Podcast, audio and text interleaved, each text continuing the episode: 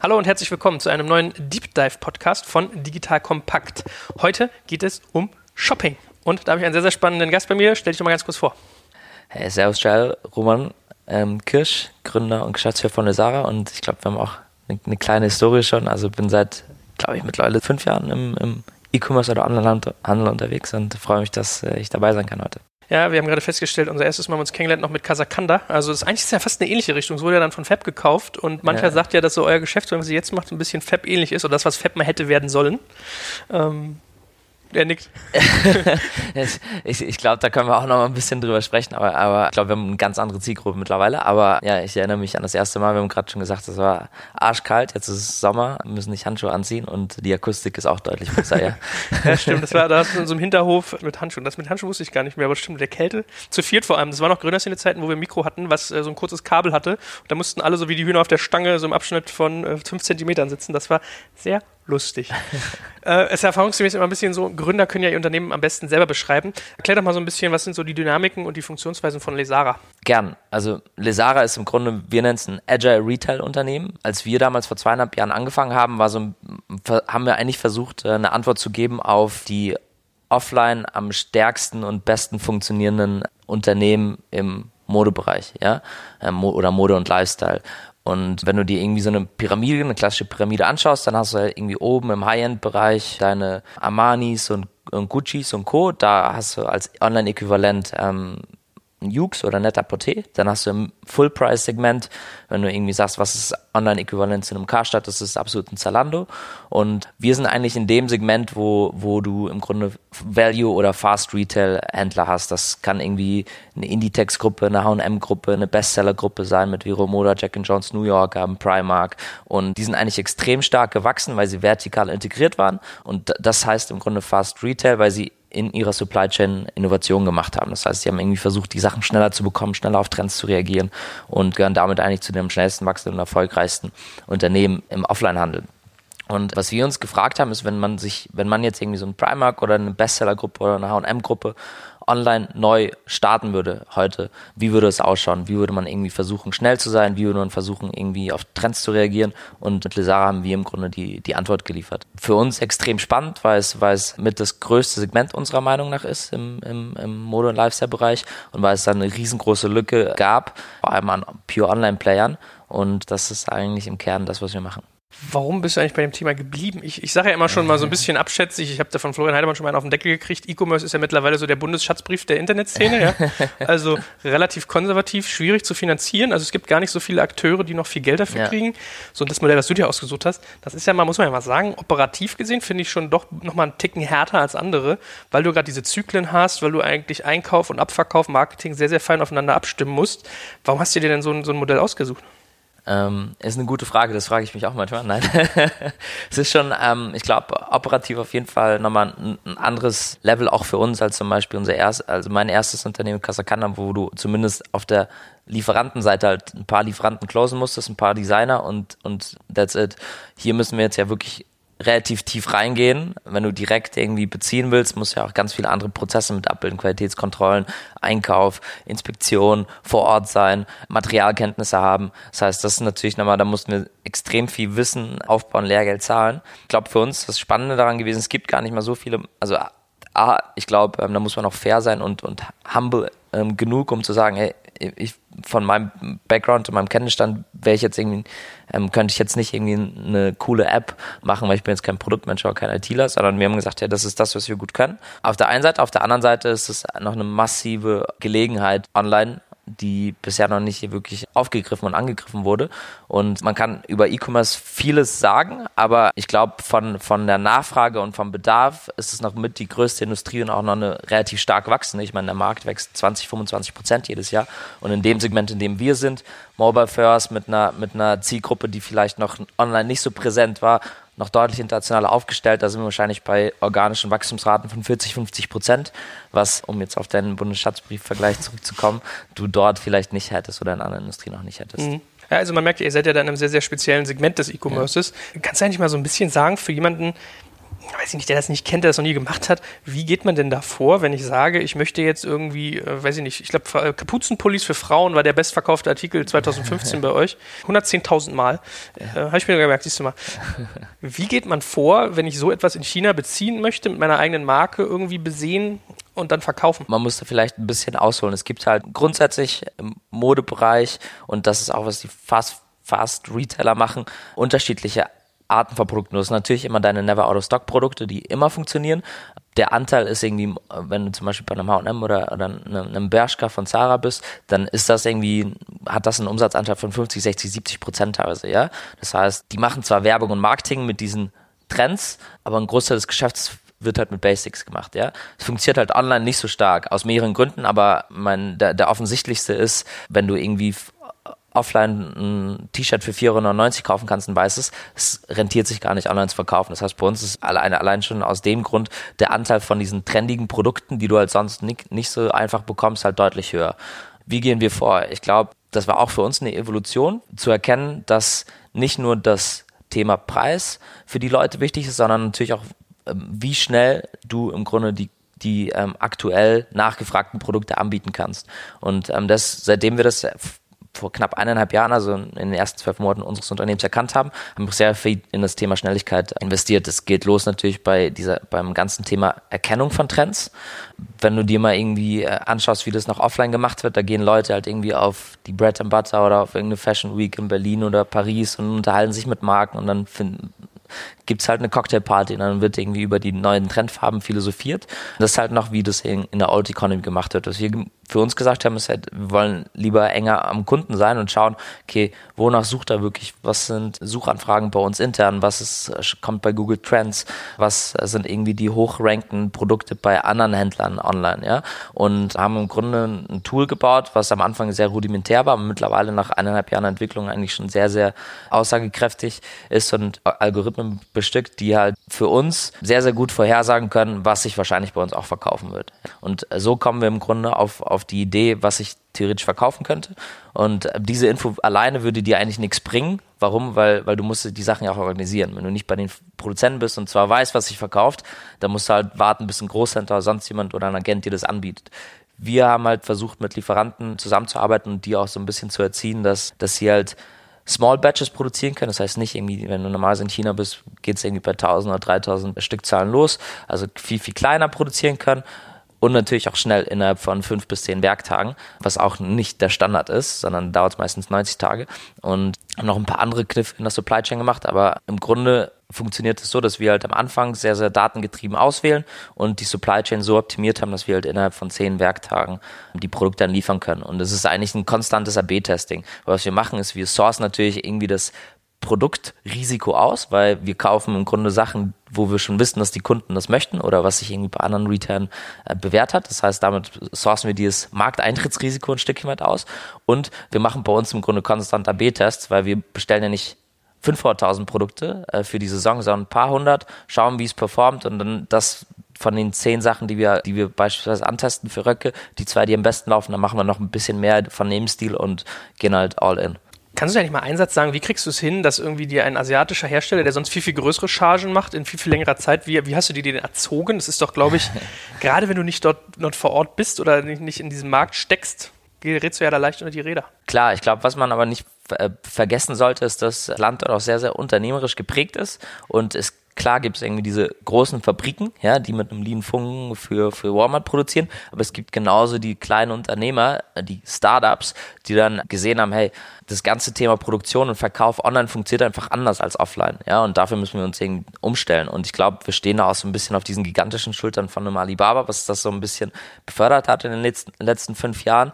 Aber der große Unterschied ist, dass, dass du früher im Grunde, du hast ja eine Ladenfläche von 50 Quadratmetern oder 100 in einem, in einem Teddy oder in einem, in einem Primark oder sonst wo und hast halt weniger Auswahl, aber sehr, sehr hohe Quantities, ja, weil alle Filialen mit ähnlichen Produkten bestückt werden müssen. Online ist, ist, ist es im Grunde genau das Gegenteil. Du hast halt irgendwie unlimited Shelf Space gefühlt, ja, kannst halt irgendwie 50, 100.000 Produkte draufpacken, aber der Verkauf pro Produkt ist halt geringer und das, darauf haben sich halt irgendwie die Lieferanten natürlich auch ein Stück weit eingestellt. Ist jetzt nicht so, dass wir die ersten sind, die gesagt haben, produziert man nur 50 oder 100 Stück. Mittlerweile gibt's aber, äh, machen die das auch für sich selbst, verkaufen das dann über Teamer und chinesische Kunden. Und ich glaube, wir sind aber die ersten, die, die im Grunde das kombinieren mit dem Thema datengetriebene, datengetriebene Auswahl und einfach auch schnell pushen in dem Segment um, um, um damit erfolgreich zu sein. Ich meine, was ich ja unglaublich eigentlich finde, ist, bei dem Indie-Text ist so mein Kenntnisstand, die brauchen zwei Wochen von sie sourcen, Schrägstrich mhm. Design, suchen aus eine, mhm. eine Kollektion und bringen sie in den Laden.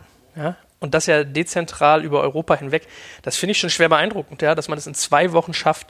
Das muss bei euch ja wahrscheinlich ähnlich sein, vielleicht sogar manchmal noch schneller. Mhm. Wie schafft man sowas?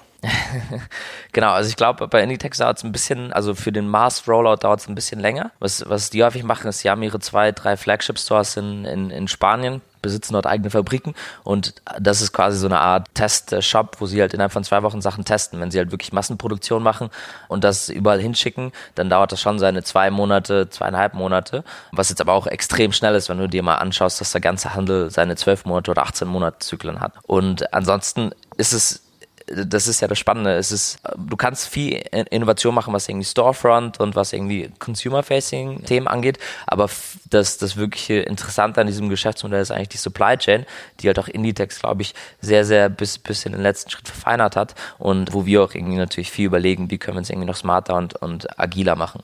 Kannst du eigentlich noch mal so ein, zwei Sätze sagen zu eurem Sourcing, weil du meintest, ihr geht da datengetrieben zum Beispiel mhm. über so Sachen wie Google Trends mhm. vor. Ich erinnere mich noch, ich habe mal diesen, diesen Beitrag gesehen mit dem Rambazamba-Typen bei Galileo war das, glaube ich, wo es so war, äh, ihr als der Online-Player gegenübergestellt mit diesen, ja. das sind ja so Hallen, wo du wirklich so Ramsch und, und, ja, und so genau, äh, Verkaufsware ja. bekommst. Dann hat man dich so ein bisschen gesehen, wie du durch China gegangen bist und dann wirklich so, hier, Google SEM, das heißt irgendwie gerade die Frauen suchen rote Kleider oder ich glaube Blümchen war das Thema damals.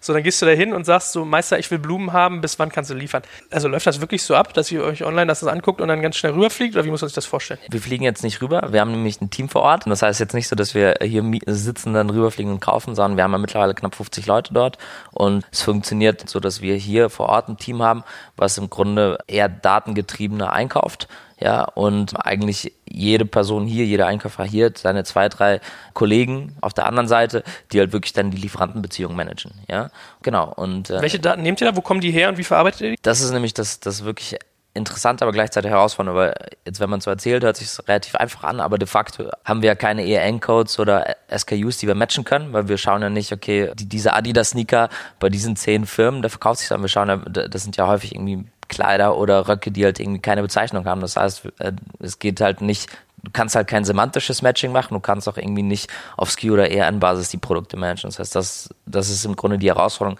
die wir haben, wenn wir versuchen, die Sachen zu aggregieren, weil sonst hast du einfach nur Datenwirrwarr.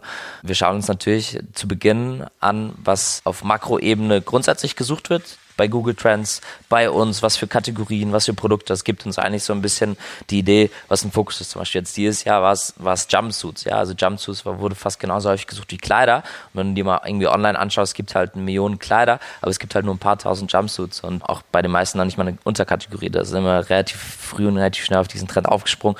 Aber dann ist natürlich die Frage, okay, ich weiß, dass ich Jumpsuits verkaufe, jetzt musst du rausfinden, was für Jumpsuits. Das funktioniert halt eher über Bilder. Das heißt, da schaust du natürlich an, was, was ist irgendwie sonst im Onlinehandel unterwegs, was, was wird da irgendwie hoch gerankt, was halt viele Bewertungen, viele, viele Online-Händler sortieren natürlich ihre Produkte nach Bestsellern, all solche Geschichten. Kannst aber auch, und da sind wir gerade dran, aber noch bei weitem nicht final, also das ist, das steht schon. Was bei weitem noch, wo wir ganz in den Anfangsstadien sind, ist im Grunde das ganze Thema Social Media, Blogger, Leute, die bei Instagram posten, weil da kommst du noch früher an, an die Themen ran, die jetzt irgendwie gerade gelauncht werden und forciert werden. Und das ist nochmal eine, eine ein bisschen größere Herausforderung, das zu matchen, weil da hast du noch, noch weniger Möglichkeiten, um das irgendwie zu strukturieren und zu, und zu aggregieren. Ja, weil wenn du jetzt irgendwie zum Beispiel bei einem, bei, bei, einem, bei einer Webseite dir das anschaust, dann hast du zumindest die Unterkategorie, du hast ein paar du hast eine Produktbeschreibung, du hast ein paar Keywords dazu, ja, Materialien, all sowas, alles so einigermaßen sortiert. Und wenn du das irgendwie bei einem Blogger hast, dann hast du das nicht. Das heißt, da musst du noch viel, viel mehr investieren, um auf Basis von Image Recognition zu arbeiten. Okay, ist witzig. Ich wollte dich das nämlich gefragt haben, ob das nicht irgendwann darauf hinauslaufen muss, dass man sich irgendeinen Israeli sucht oder irgendeine israelische Bude kauft, die Bilder erkennen kann aus irgendwie Tumblr, was weiß ich, ja. Flickr und, und ja. Pinterest und dann sozusagen der sagt, weiß ich nicht, 80 Prozent der Leute stehen gerade auf rote Jumpsuits, irgendwie so und so viele auf rosa. Also das ist gar nicht mal so unrealistisch, dass ihr sowas macht oder Ich glaube, das wird in den nächsten paar Monaten, also wir werden natürlich dran arbeiten. Ich glaube aber, dass es auch im Markt demnächst mal irgendwie Lösungen in die Richtung geben wird. Ja, also extrem spannendes Thema. Hm. Ich, ich stelle mir das mal auch so ein bisschen vor, wenn du sagst, es gibt jetzt nicht, es sind ja No-Name-Brands. Theoretisch kannst du ja auch was komplett Neues machen. Du kannst ja sagen, jetzt machen wir mal irgendwie einen rosa Polo-Shirt mit blauem mhm. Kragen, weil wir gemerkt haben, das ist irgendwie so der Case also das ganze Handling der, der, der Datenbank muss ja ein tierischer Aufwand sein. Diese ganzen, weil du meintest SKUs, da, da hast du ja irgendwie also es gibt ja wahrscheinlich, habt ihr Sachen, die verkauft ihr einmal und dann nie wieder und dann musst du die in so einer Datenbank... Hoffentlich nicht. Ja? Ja, idealerweise nicht, aber, ja. erfahrungsgemäß müsst ihr da irgendwie, man, man sagt ja sonst immer im E-Commerce, je größer das, das äh, Portfolio, desto höher die Verkaufswahrscheinlichkeit. Also wenn du dir mal so eine Samwab-Präsentation anguckst von seinen Zalando-Klonen, da geht er immer auf SKUs und wie groß ist das äh, Marken- und, und Produktportfolio. Das ist ja bei euch dann schon durchaus komplex. Von den Anforderungen an Server und Speicherkapazitäten so ist es schon eine Herausforderung.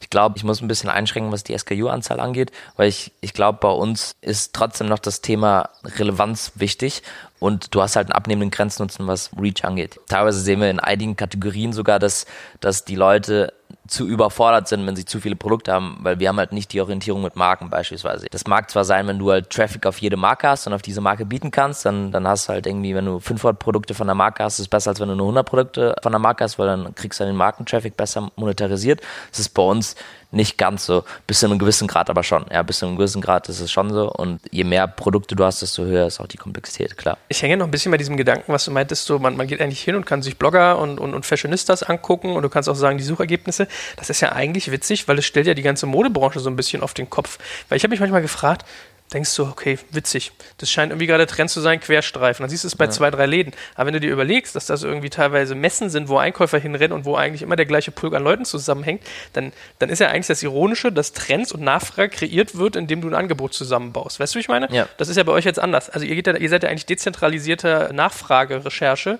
ja. versus irgendwie jemand setzt sich hin und sagt, das, sind unsere, das ist unser Line-Up, jetzt kauf mal ein, liebes P&C, liebes Mintus, was weiß ich. Genau, also, und das ist, glaube ich, das Spannende, weil es auch eine komplette andere Klasse an, an in Anführungsstrichen Entscheider nur Einkäufern ist. Ja, wenn du halt irgendwie deine 15, 15 Jahre Erfahrung Modeexperten hast, die dann irgendwie auf Messen gehen, dann treffen die natürlich Bauchentscheidungen und sagen halt, ja, ich glaube, das ist jetzt irgendwie der Trend, ja.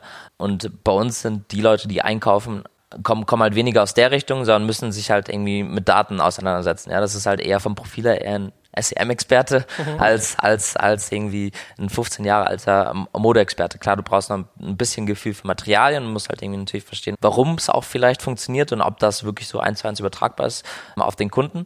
Aber das System nimmt dir halt deutlich mehr ab und natürlich ist es schon nochmal eine spannende Entwicklung, weil es halt vieles, was bisher konventionell war, in der Branche auf den Kopf stellt. Mobile First hast du ja vorhin auch gesagt. Was ich so mitkriege, ist, ist glaube ich, so ein bisschen so der Hebel. Also ich habe mit irgendwie einem der Angels in dem Bereich geredet und der meinte so, ja, wir haben uns das Thema angeguckt und hatten so ein bisschen Sorge, kriegt man das hin? Man muss so den, in Anführungsstrichen, Bodensatz der Gesellschaft auf mobiler ja. Ebene total irgendwie penetrieren, neben Social. Ja. Also das sind so die beiden großen Hebel. Das soll euch wohl aber ganz gut gelingen. Was ist denn also euer Vorgehen? Wie macht ihr das? Also warum es grundsätzlich wichtig ist, müssen wir, glaube ich, hier nicht thematisieren. Ich fand es, für mich war es eigentlich augenöffnet, dass ich vor, vor zwei Jahren Google hier im Haus hatte und war so eine Sales-Präsentation, ja, wie, wie die Suchbegriffe überall wachsen und es war, glaube ich, das erste Mal, dass ich da negative Zahlen gesehen hatte und zwar bei den Search Impressions auf Desktop. Ja? Das heißt, die sind halt in Unternehmen noch 20, 30 Prozent gewachsen, aber Search Impressions auf Desktop waren halt irgendwie minus 10 Prozent hier und hier.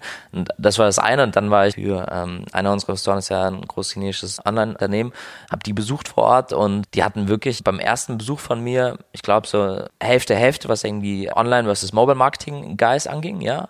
Und beim zweiten Besuch ein halbes Jahr später war es halt äh, die, die Desktop-Leute wurden gedownsized und das Mobile-Team hat sich verfünffacht und da, die haben, glaube ich, über 90 Prozent des Umsatzes über, über Mobile gemacht. Und Asien ist natürlich ein bisschen voraus, weil sie diese ganze Desktop-Phase übersprungen haben. Aber ein Stückchen weit gilt das auch für unsere Kunden, weil viele von unseren Kunden hatten vielleicht zu Hause gar keinen Rechner oder keinen Laptop, ja.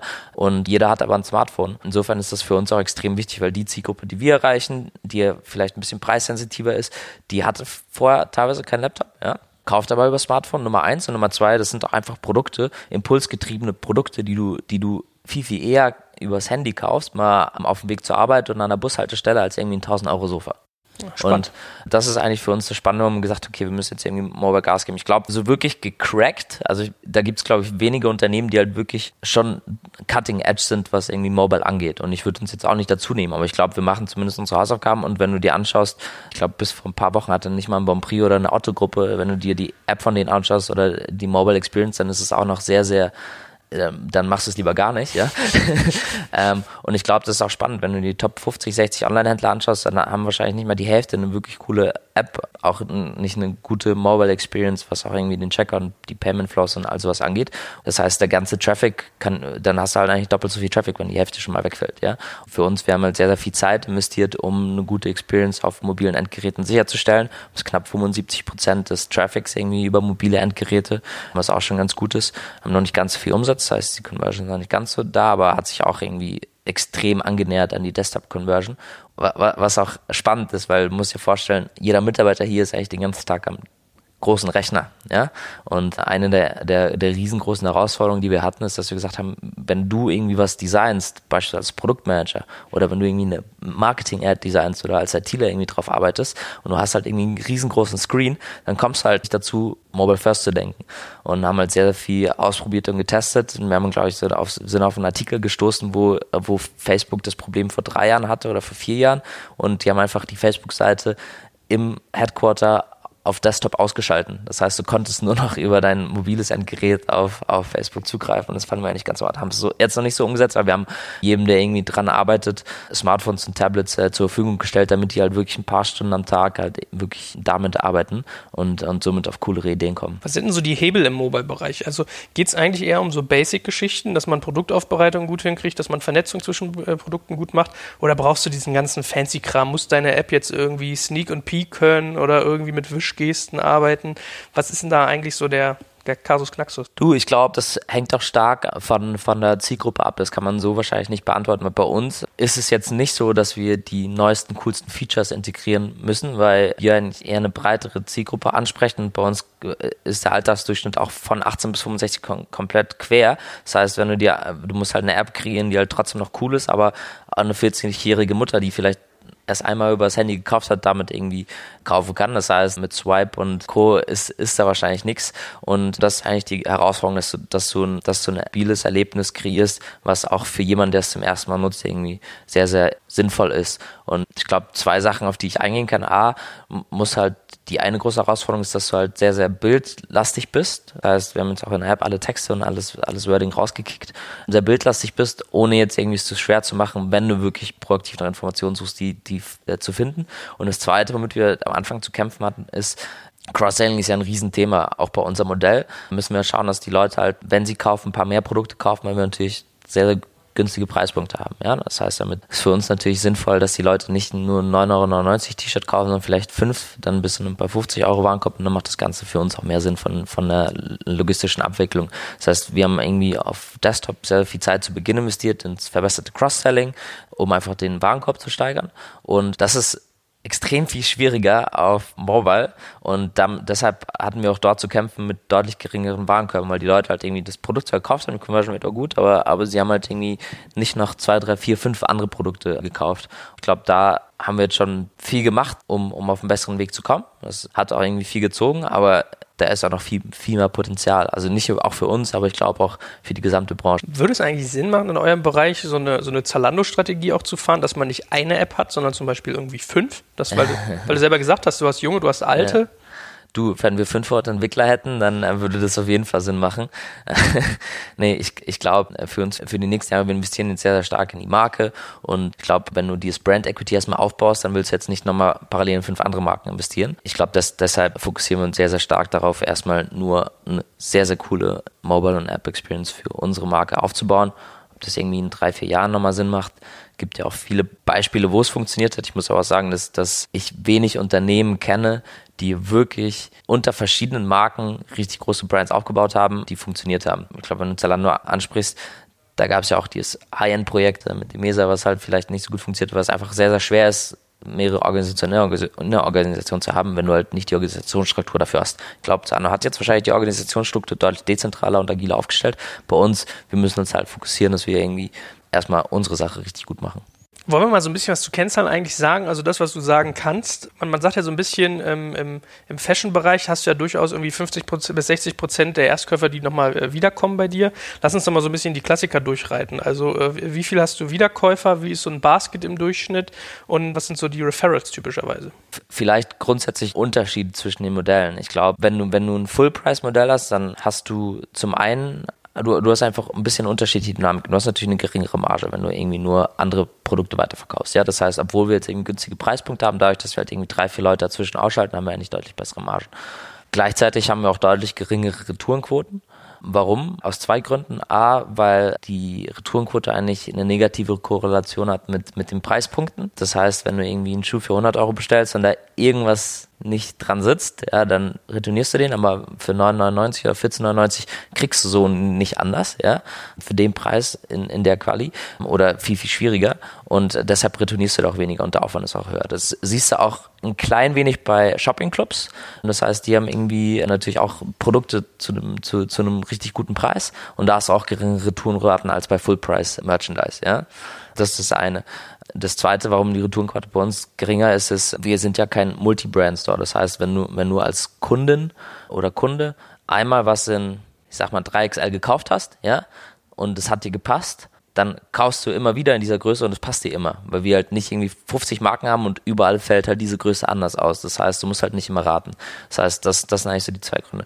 Gleichzeitig ist es für uns natürlich auch ein bisschen komplexer oder wir müssen halt anderes Marketing machen. Wir können jetzt, weil du, niemand wacht jetzt auf und sagt, ich möchte jetzt ein rotes Kleid mit weißen Punkten und google jetzt danach, ja jemand wacht auf und hat halt irgendwie offline gesehen, dass sich irgendwie eine bestimmte Marke gut verkauft und möchte halt irgendwie neue Produkt von einer Marke haben, googelt das und dann gibt es halt fünf Anbieter, die darauf bieten. Das ist halt sehr, sehr viel transaktionsbasierter. Bei uns ist halt sehr, sehr viel, wir nennen es halt Discovery oder emotionsbasierter. Für uns eigentlich die, die Herausforderung, die Leute auf die Seite zu bringen und die dazu zu animieren zu stöbern. Genauso wie du offline irgendwie in, wenn du zu einem, zu einem H&M gehst zu Beginn oder zum Kost, dann weißt du nicht, was du genau kaufst. Du weißt aber, ich brauche irgendwie ein Kleid und Shirt und ich lasse mich mal inspirieren, weil es gibt jede, jede Woche oder zumindest jeden Monat neue Produkte dort. Und das ist bei uns auch die Herausforderung. Jetzt bin ich ziemlich gut um, um deine Punkte rumgekommen. Ja, ich hast ja was Nein, gesagt. Also die genau, Returnquote ist jetzt nicht schlecht, aber kannst genau. du mal so ein bisschen verorten, grob wie?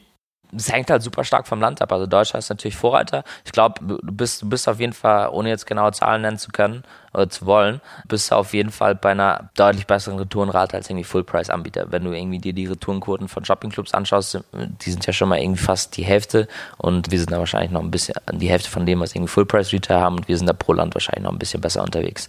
Was irgendwie Warenkörper angeht, kannst du ja eigentlich ganz gut schauen, was irgendwie unser durchschnittlicher Preispunkt auf der Seite ist. Der ist irgendwo zwischen 12 und 15 Euro. Das heißt, super sportlich, super knackig.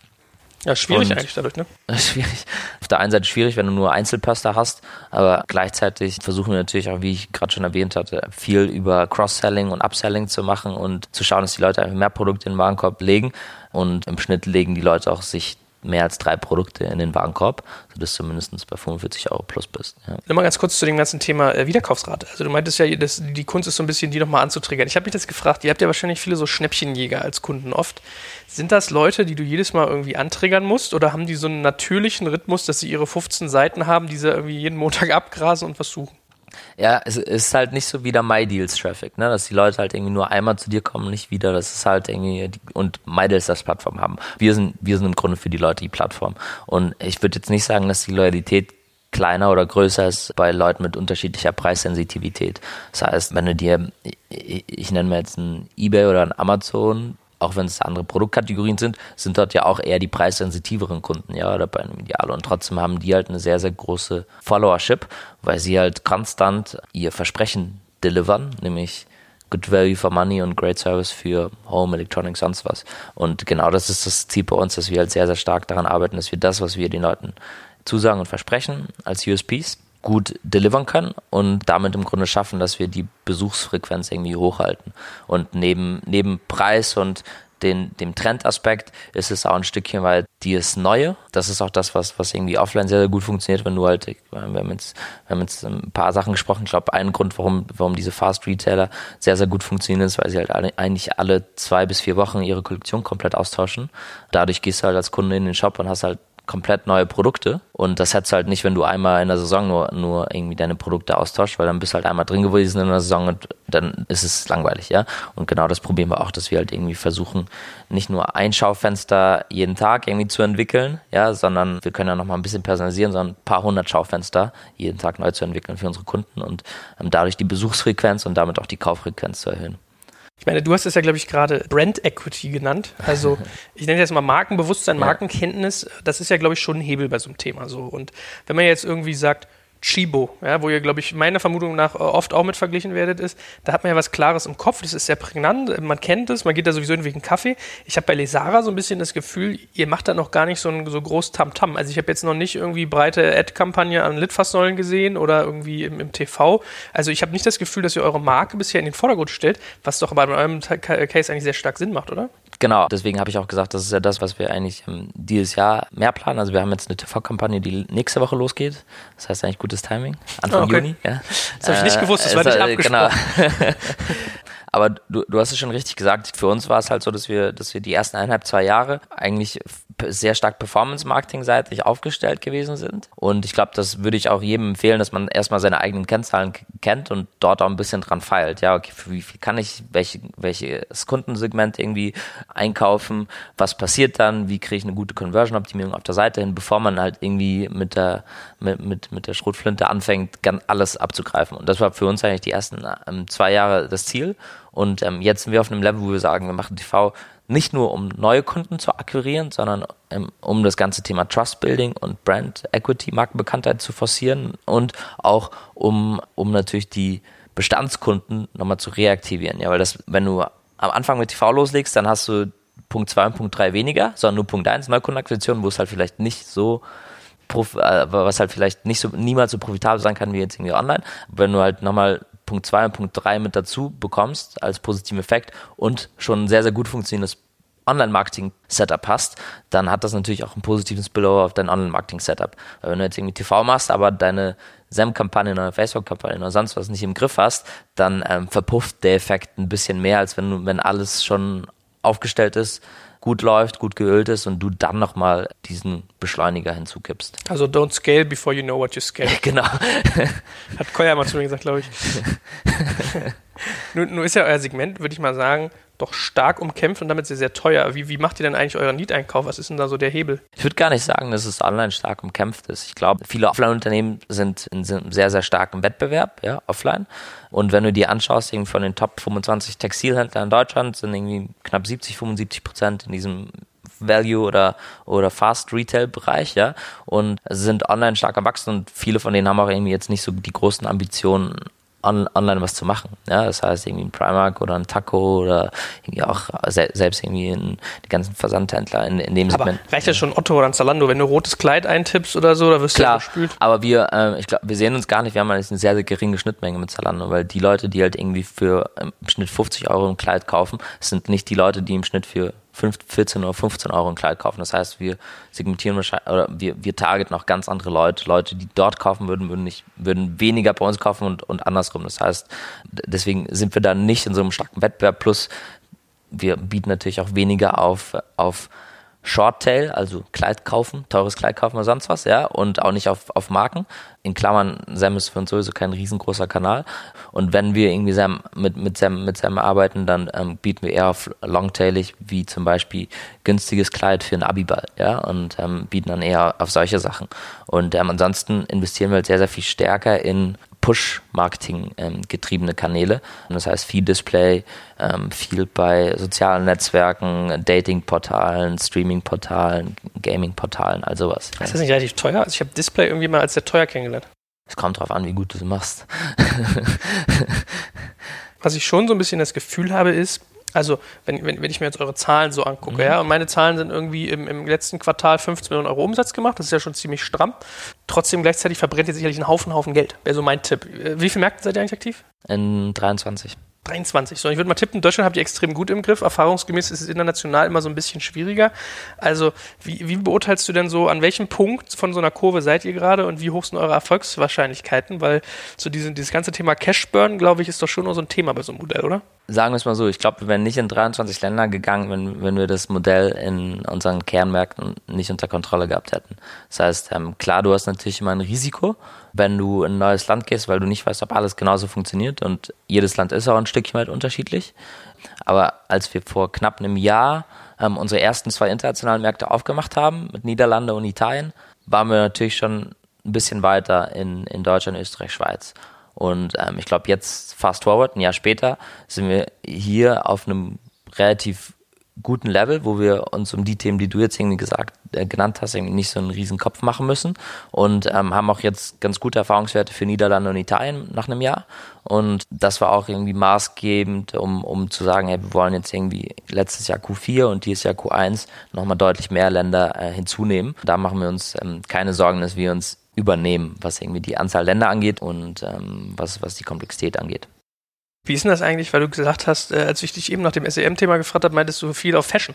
Ich habe immer gedacht, dass ihr eigentlich, also ein Chibo zum Beispiel, macht ja, ja ganz viel Gartenartikel, Fitness und so ein Kram. Seid ihr so, äh, äh seid ihr im Kopf stark auf Fashion abonniert und habt das andere gar nicht so ähm, ja und nein. Ich glaube, ähm, unser Modell macht halt ähm, auch, auch mit, mit diesem USP Schnelligkeit halt sehr, sehr viel Sinn für, für alles, wo du halt Trends hast oder wo, so eine, wo du ein Stückchen Saisonalität hast. Das hast du jetzt nicht nur im Modepreis, wir haben auch Accessoires, wir haben halt irgendwie auch Schmuck, wir haben auch Uhren, wir haben, wir haben, wir verkaufen natürlich auch Schuhe, wir haben ähm, Smartphone-Cases, also ich würde aber sagen, wenn du, wenn du dir jetzt irgendwie in H&M und H&M hat ja auch Home-Produkte und Zara und Zara Home, wenn du dir das anschaust, dann ähm, hast du eigentlich knapp 90 Prozent Deckungsgleichheit, was irgendwie das Produktportfolio angeht. Das ist alles, was irgendwie sich gut eignet für einen Impulskauf, wo du halt irgendwas, was du noch mit, mit, mit einem bestimmten Lifestyle assoziierst und, ähm, und was halt irgendwie natürlich aber auch Sinn macht, aus China zu sourcen.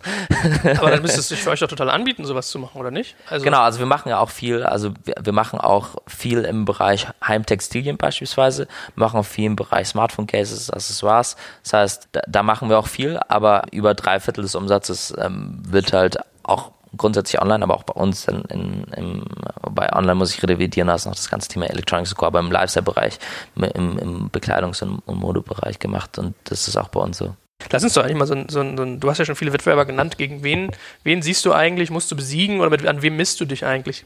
ist ganz spannend, weil ähm, immer, wenn, wenn wir gefragt werden, wer ist denn unser Wettbewerber, ist so die richtige Antwort eigentlich auf der einen Seite jeder und niemand, weil jeder, weil du willst ja, willst ja, die Leute geben das Geld halt irgendwo aus, ja, ähm, meistens nach offline und niemand, weil niemand halt mit diesem Modell genau im Markt vertreten ist. Ich glaube auch weltweit. Ich glaube, was halt ähm, online, also wir haben ja viel über, off, über den Offline-Markt gesprochen, aber ich würde das jetzt irgendwie nicht, nicht ich würde es eher als Inspiration sehen und weniger als, als äh, Wettbewerb, weil es sind halt keine pure Online-Player. Ja? Ich glaube, wenn, wenn du dir die Frage stellst, okay, wer ist eigentlich online sehr, sehr stark auf dieses, auf dieses Kundensegment und auf diese USPs fokussiert. Da sind das interessanterweise sehr, sehr viele Marktplätze mit einem starken Asia-Bezug. Ja, das sind teilweise, ähm, ähm, ich glaube, das hat angefangen vor ein paar Jahren, dass auf eBay und Amazon halt sehr, sehr viele chinesische Händler irgendwie angefangen haben zu skalieren. Ja, ah, das sind aber auch viel, viel neue Player, ähm, sei es irgendwie ein Wish in den USA.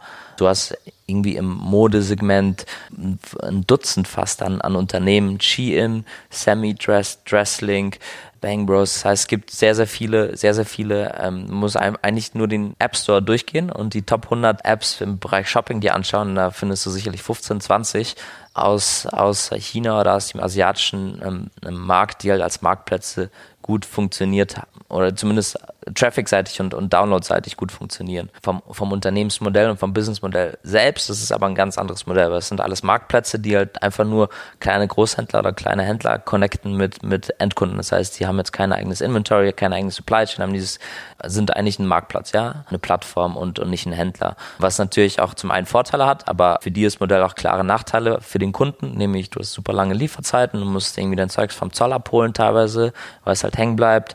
Du hast halt natürlich das ganze Thema Qualitätskontrolle nicht. Es kommen halt chinesische Größen an, du kannst halt nicht retournieren, hast halt keinen Kundenservice. Das heißt, diese Unternehmen sind halt sehr, sehr stark darin, über ihre Preise und über die coolen Produkte halt sehr viel Neukunden und Einmalkunden zu generieren.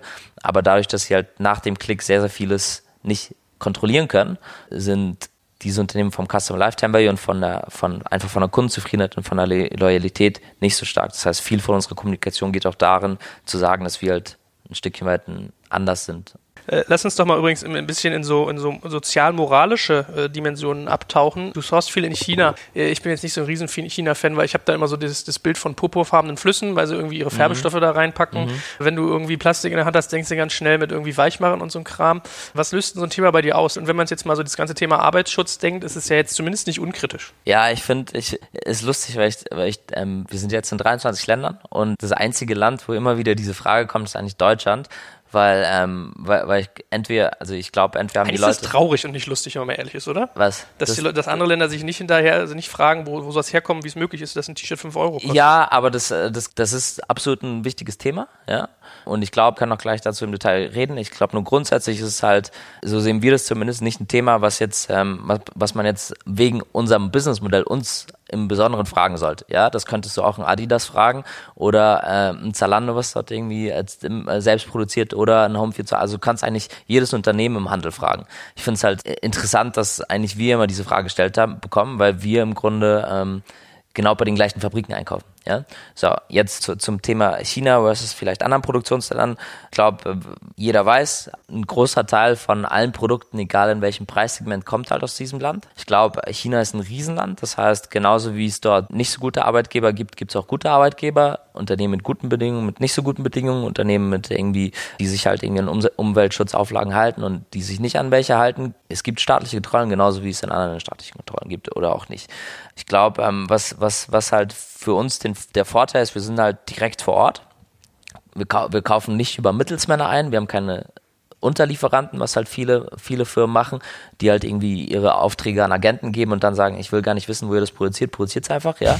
Ähm, sondern wir sind halt direkt vor Ort besuchen jede Fabrik, mit der wir zusammenarbeiten und dadurch, dass wir halt einen absoluten Fokus auf Schnelligkeit, nicht nur auf Preis legen, können sich eigentlich unsere Lieferanten, mit denen wir zusammenarbeiten, unsere Produzenten und Fabriken gar nicht leisten, das Ganze an irgendjemanden outzusourcen, weil sonst würden sie halt diese, diese, diese Produktionszyklen nicht schaffen. Das heißt, insofern sind wir nicht deutlich besser aufgestellt als 90, 95 Prozent des Marktes, was irgendwie Transparenz angeht, was, was, ähm, und was Kontrolle angeht. Ähm, ja, ich, ich glaube auch hier, noch ganz kurz, das jetzt, ähm, das ganze Thema Arbeitsschutz ist, glaube ich, in China, du hast eine 40-Stunden-Woche, du hast irgendwie sehr, sehr starke Kontrollen, auch von Regierungsseite.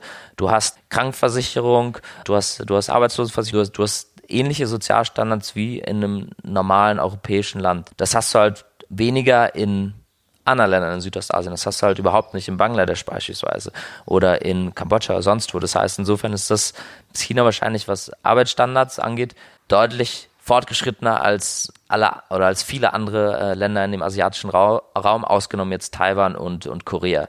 Ich meine, der Fan ist halt, muss man mal sagen, ich habe mich ja auch mit Fashion-Experten schon unterhalten und es ist ja so ein bisschen so, A, erschreckenderweise geht es immer weiter gen Osten, also China ist manchen schon zu teuer, ja, das heißt, es geht irgendwie immer noch mal weiter, vielleicht kommt man irgendwann am Westen schon wieder raus. Ähm, und ja, die Leute, also Early Stage gibt es schon viel, vieles in Afrika interessanterweise, also insofern äh, ich, ähm, Ist für euch aber kein Thema, den Standort zu wechseln?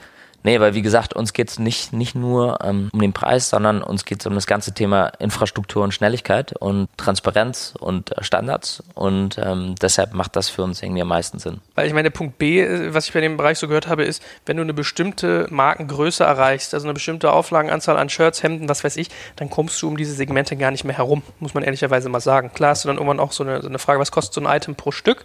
Aber was ich halt schon finde, ist, bei Geschäftsmodellen wie einem Primark, wie einem H&M und ich würde mal sagen auch bei euch, da ist schon intrinsisch angelegt, dass Preise so günstig sein müssen, damit es überhaupt funktioniert.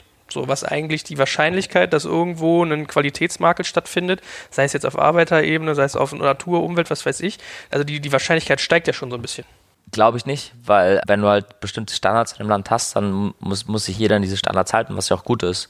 Und ähm, das wird ja auch in vielen Ländern durchgesetzt. Und wie gesagt, die gleichen Fabriken, wo, wo wir auch produzieren, produzieren auch für die ganzen Full-Price-Anbieter. Insofern, ich, ich glaube nicht, dass das besseren Preise dadurch zustande kommen, dass wir günstiger einkaufen. Die besseren Preise kommen halt dadurch zustande, dass wir in der Supply Chain ein bisschen was anders machen. Wir investieren jetzt nicht Millionen in irgendwie irgendwelche ähm, Supermodels, die halt unsere Produkte Produkt dann präsentieren. Wir haben halt keine Zwischenhändler und Agenten. Wir haben jetzt keine teuren Offline-Filialen. Und dadurch, dass wir zu Beginn ver versuchen, zumindest smarter zu sein, was die Produktauswahl angeht, durch diese datengetriebene Auswahl, schaffst du es natürlich, weniger Overstock zu kreieren, den du beispielsweise abschreiben müsstest. Ähm, das heißt, deine schlecht laufenden Produkte müssen ja immer subventioniert werden von den gut laufenden Produkten. Indem du weniger schlecht laufende und mehr gut laufende Produkte hast, musst du halt weniger subventionieren und kannst halt die gut laufenden Produkte zu einem guten Preis anbieten, ohne dass du halt das Ganze in Anführungsstrichen günstiger, günstiger einkaufen musst. Noch, noch ein weiterer Zusatz dazu, dadurch, dass du halt weniger Abschreibung hast, weniger wegwirfst, bist du auch, bist auch deutlich effizienter, was natürlich irgendwie deine Materialeffizienz äh, angeht. Du musst halt irgendwie weniger Material wegwerfen, musst halt irgendwie weniger später abschreiben. Wir haben halt, wie, wie gesagt, keine Zwischenhändler, wo die Produkte durch die Weltgeschichte geschickt werden. Das heißt, äh, auch vom Carbon Footprint ist es ein deutlich besseres Modell, ja.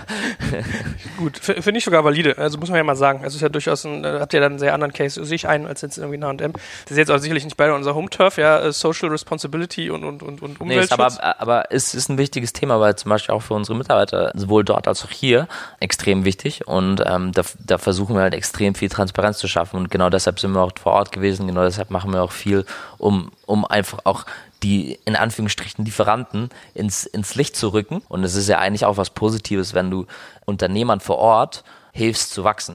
Lass uns doch zum Abschluss mal so ein bisschen ähm, und dann bist du erlöst äh, auf das Thema Finanzen noch eingehen. Also ihr habt ja relativ viele Investoren, also in Mangrove mhm. zum Beispiel, in North Zone. Wonach habt ihr die ausgesucht? Was ist denn da so ein bisschen der, die, die Strategie und wie, wie gehst du davor?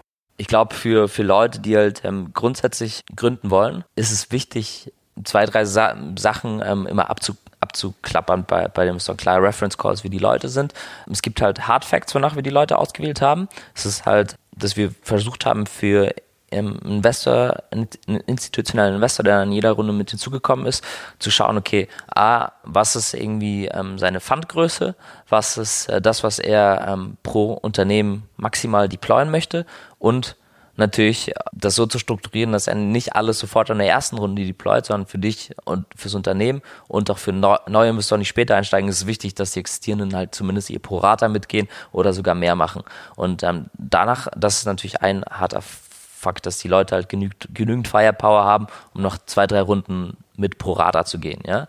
Und das zweite ist das Thema Investment-Horizont, weil im Gegensatz zu anderen Investoren, die wir haben, haben die institutionellen Investoren natürlich irgendwie einen Investment-Horizont. Die haben einen Fonds aufgesetzt mit eigenen LPs und Investoren und die Fonds gehen halt alle sieben bis zehn Jahre und wenn du halt im, im, im ersten Jahr bist, dann weißt du, okay, deine, deine Investoren deine institutionellen Investoren, die reinkommen, die erwarten halt irgendwie nur irgendwas in den nächsten sieben bis zehn Jahren. Ja? Ähm, wenn das aber jemand ist, der in Jahr fünf investiert, dann weißt du, oh, die erwarten jetzt in den nächsten zwei bis fünf Jahren was. Das hilft ja eigentlich zumindest, das ein bisschen ein, einschätzen und einordnen zu können. Das heißt, das waren eigentlich so die Hard Facts. Genauso wichtig bei uns die Soft Facts. Wer will, wer will ins Board? Wer, wer ist eigentlich äh, a nice guy to talk with? Ja, und ähm, mit, wer ist eigentlich eher unterstützend und ähm, Low Ego, nenne ich es mal. Ähm, das heißt, wer will jetzt nicht unbedingt beim Board-Meeting immer das letzte Wort behalten und seinen eigenen Kopf durchdrücken, sondern versucht eigentlich ähm, zu diskutieren, sich einzubringen, aber für das Wohl des Unternehmens und nicht für sein eigenes. Und danach haben wir eigentlich äh, unsere Investoren ausgesucht und sie sind extrem happy. Also ich kann sowohl jetzt irgendwie Mangrove von Investorenseite die größten Shareholder sind, als auch Northern extrem empfehlen. Sehr, sehr unternehmerfreundlich, sehr, sehr ähm, bei Northern sogar beides, beides Ex-Entrepreneurs.